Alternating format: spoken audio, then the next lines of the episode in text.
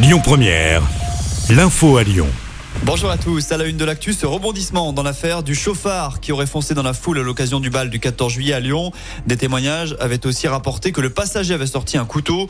Depuis, le conducteur a été placé en garde à vue et son audition a permis d'y voir un petit peu plus clair. Selon nos confrères du Progrès, l'homme est en réalité un riverain qui aurait déplacé les barrières afin de rentrer chez lui. C'est là qu'une dispute aurait éclaté avec un participant du bal. Des coups auraient été échangés. Le conducteur a donc été relâché. Mis hors de cause, il pourrait désormais porter plainte. La police qui a aussi dû intervenir hier matin dans le 3e arrondissement de Lyon. D'après des témoins, un homme se baladait avec une ceinture explosive. Il s'agissait en réalité d'une bouteille de Javel et l'individu voulait mettre fin à ses jours. La police a réussi à l'en dissuader. L'actu, c'est aussi cette nouvelle vague de chaleur attendue chez nous aujourd'hui avec des pics à plus de 37 degrés annoncés sur l'agglomération lyonnaise.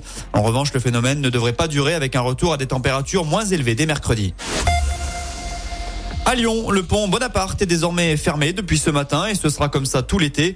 Des travaux vont être effectués sur l'ouvrage. Conséquence, l'axe qui relie Bellecour à Saint-Jean en passant au-dessus de la Saône sera fermé à la circulation jusqu'au 21 août.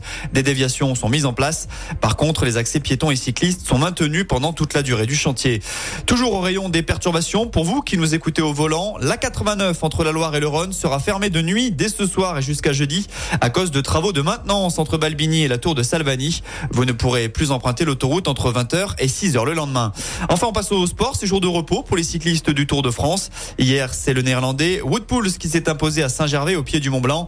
Jonas Vingegaard et Tadej Pogacar se sont eux neutralisés. Le premier reste maillot jaune avec 10 secondes d'avance sur le Slovène. Demain, place à un contre-la-montre qui pourrait être décisif pour la victoire finale. Et puis en basket, le calendrier de l'Asvel est connu pour la saison à venir en Betclic Elite. Les basketteurs villeurbanais débuteront par la réception du Mans le 17 septembre. Derby face à la chorale de Rouen programmé le 21 octobre.